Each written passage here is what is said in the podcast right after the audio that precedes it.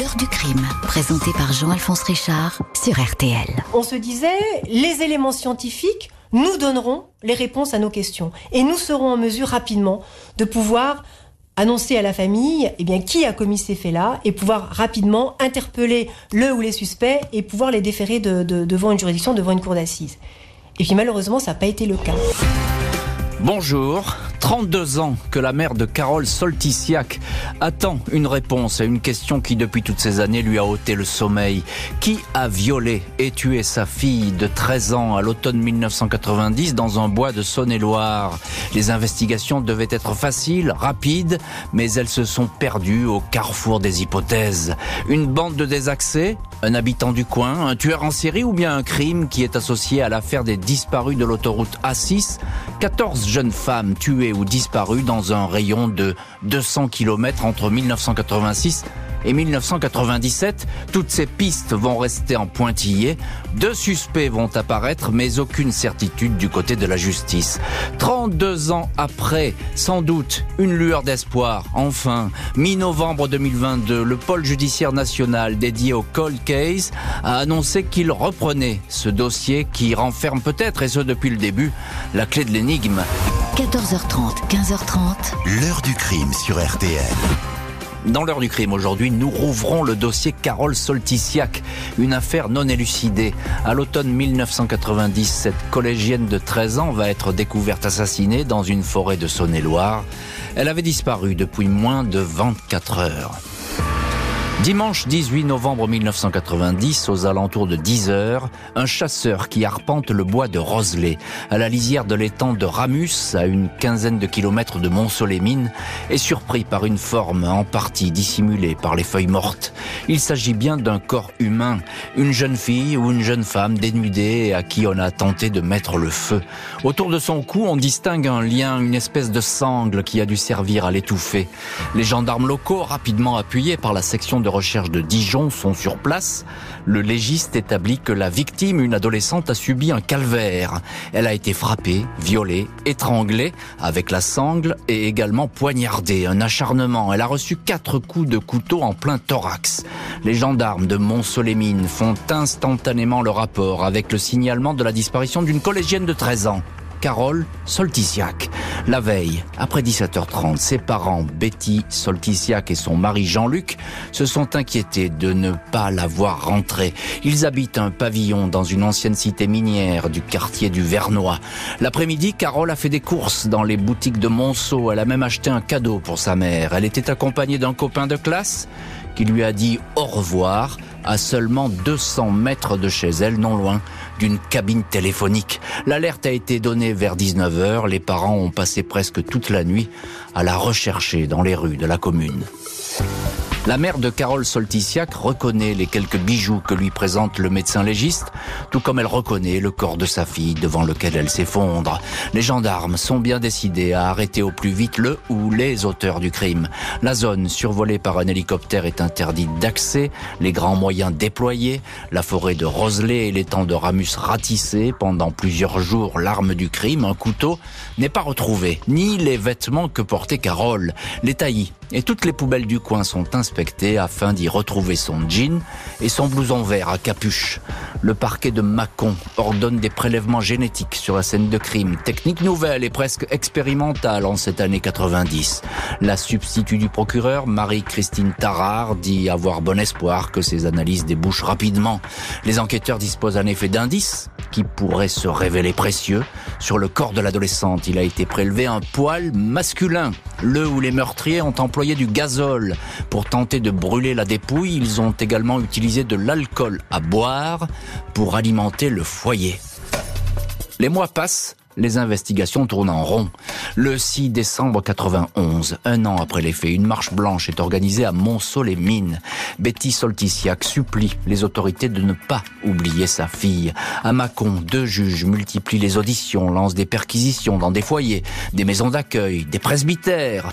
Avant Carole, six jeunes femmes ont été enlevées dans cette partie de la Bourgogne, quatre retrouvées mortes étranglées. On appelle cette affaire les disparus de l'autoroute A6.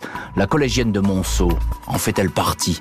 L'hypothèse d'un tueur en série est évoquée. Francis Holm, le routard du crime, est entendu par les gendarmes à la maison d'arrêt de Nancy, mais ces vérifications ne donnent rien. Un homme qui s'est vanté du crime est interpellé en Ardèche, mais il s'agit d'un mythomane. Après dix ans de recherche, les gendarmes vont se recentrer sur la piste locale avec plusieurs hommes en ligne de mire. En cette année 1997, le major de gendarmerie Claude Jean Guenin, fraîchement débarqué de Reims, est chargé de reprendre l'affaire Carole Solticiac. Un casse-tête désespérant pour ses collègues.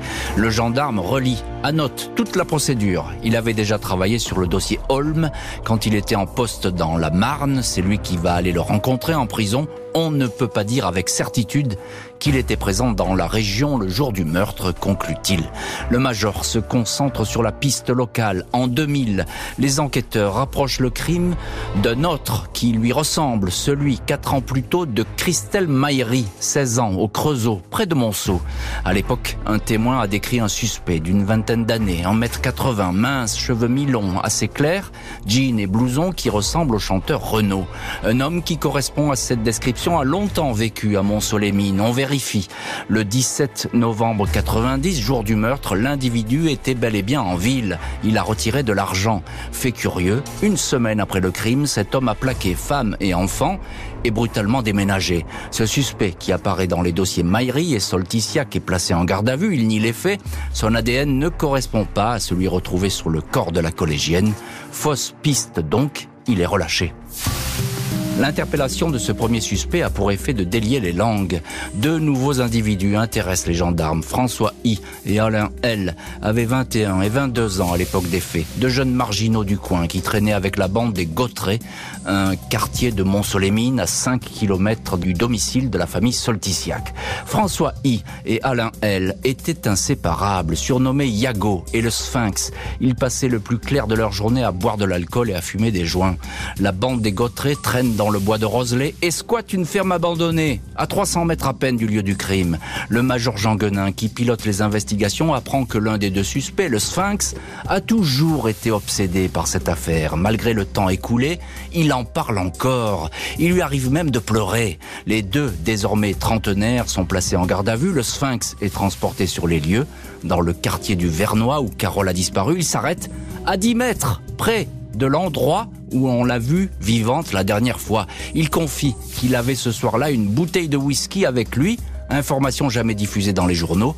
Il dit s'en être servi pour accélérer le feu et permettre au gazole de s'embraser. 9 et 10 novembre 2000, François I et Alain L sont mis en examen pour viol sur mineur et homicide. Ils sont écroués, l'un à la maison d'arrêt de Dijon, l'autre au centre de détention de Varennes-le-Grand. Les gendarmes n'excluent pas la présence d'un troisième homme. Sur la scène de crime, les suspects ont effectivement affirmé qu'il n'était pas seul. Cette double arrestation conforte les solticiaques dans leur sentiment premier, à savoir que le meurtrier est du coin et connaît parfaitement les lieux. Au journal Libération, Betty Solticiac dit qu'avant ses mises en examen, elle s'interrogeait pour savoir si sa fille avait souffert. Elle a désormais de sombres certitudes. Ils n'ont pas seulement tué ma fille, ils ont tué toute une famille, déclarera la maman au journal de Saône-et-Loire. Malgré les certitudes de la maman, la justice va décider qu'il y a des doutes sur l'état mental des suspects.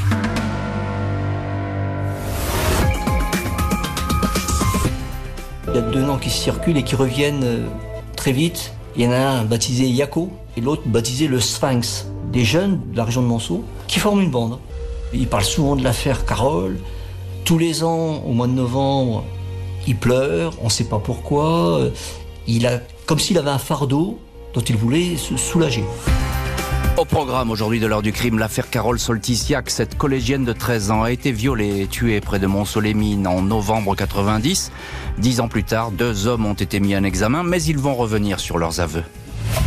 27 juin 2001, les avocats de François I et Alain L demandent la remise en liberté de leurs clients. Les deux hommes, des marginaux, ont avoué leur implication dans le crime, mais ils sont depuis revenus sur leurs propos. Ils souffriraient de troubles psychiatriques, auraient raconté n'importe quoi aux gendarmes. Les deux suspects sont libérés. La cour d'appel de Dijon indique que les deux hommes avaient été placés en détention malgré leur pathologie psychotique de type schizophrénique. Ils restent néanmoins mis en examen et sont placés sous contrôle judiciaire. La mère de la collégienne a tout le mal du monde à accepter à comprendre cette décision. Elle n'accepte pas que les meurtriers présumés de sa fille puissent se balader en ville.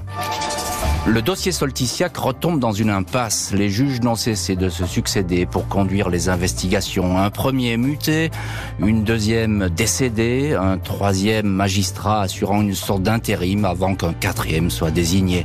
Autant de freins qui ralentissent la procédure. La famille Solticiac, qui a rejoint l'association Christelle, une des victimes du dossier de l'autoroute A6, redoute que la procédure soit oubliée ou qu'un non-lieu soit prononcé. En 2013, elle avait ainsi déploré que des scellés aient été égarés lors de l'enquête. Certaines pièces avaient disparu pendant 18 ans, retrouvées lors d'un déménagement de certains objets du palais de justice de Mâcon à celui de Chalon-sur-Saône. Les proches de la collégienne vont être contraints à l'attente jusqu'à ce qu'un solide espoir que l'enquête redémarre apparaisse. Lundi 14 novembre 2022, soit 32 ans, presque jour pour jour après la mort de la collégienne Carole Solticiac, le parquet de Nanterre annonce que le pôle judiciaire dédié au cold case, les affaires non classées, va reprendre à son compte la procédure. La mère de Carole, Betty Solticiac et son avocat, maître Didier Seban, avaient appelé de leur vœu ce transfert, meilleur moyen à leurs yeux de faire avancer les choses nouveaux juges, nouveaux enquêteurs. Depuis 2000, deux suspects sont mis en examen mais n'ont jamais eu de compte à rendre à la justice. Aucun procès n'a été ordonné. Les deux hommes sont aujourd'hui les plus vieux mis en examen de France. Les expertises ADN menées sur les deux suspects ne se sont pas avérées concluantes. Il reste cependant de troublantes présomptions, notamment les déclarations faites aux gendarmes après leurs interpellations, évoquant des détails que seul un familier de la scène de crime aurait pu connaître. Le pôle de Nanterre, à la lumière des progrès de la recherche génétique, pourrait demander de nouvelles expertises ADN. Betty Solticiac se félicite que le dossier de la mort de sa fille soit repris par le Paul Colcase. Dans une interview accordée au journal de Saône-et-Loire, elle déplore toutefois des erreurs commises dès le début de l'enquête. La mère de Carole demeure persuadée que les deux hommes mis en examen en 2000 sont bel et bien les bourreaux de sa fille. Je le sens dans mes tripes, tout comme j'ai senti les quatre coups de couteau dans mon corps le soir où ma fille a été poignardée et qu'on l'a cherchée. Betty Solticiac espère toujours un possible procès qui permettrait à la famille de faire son deuil. Carole n'avait que 13 ans. En cette année 2022, elle aurait dû fêter ses 45 ans, indique la maman. On en a ras-le-bol d'attendre. Ce n'est pas humain. L'heure du crime, présenté par Jean-Alphonse Richard sur RTL.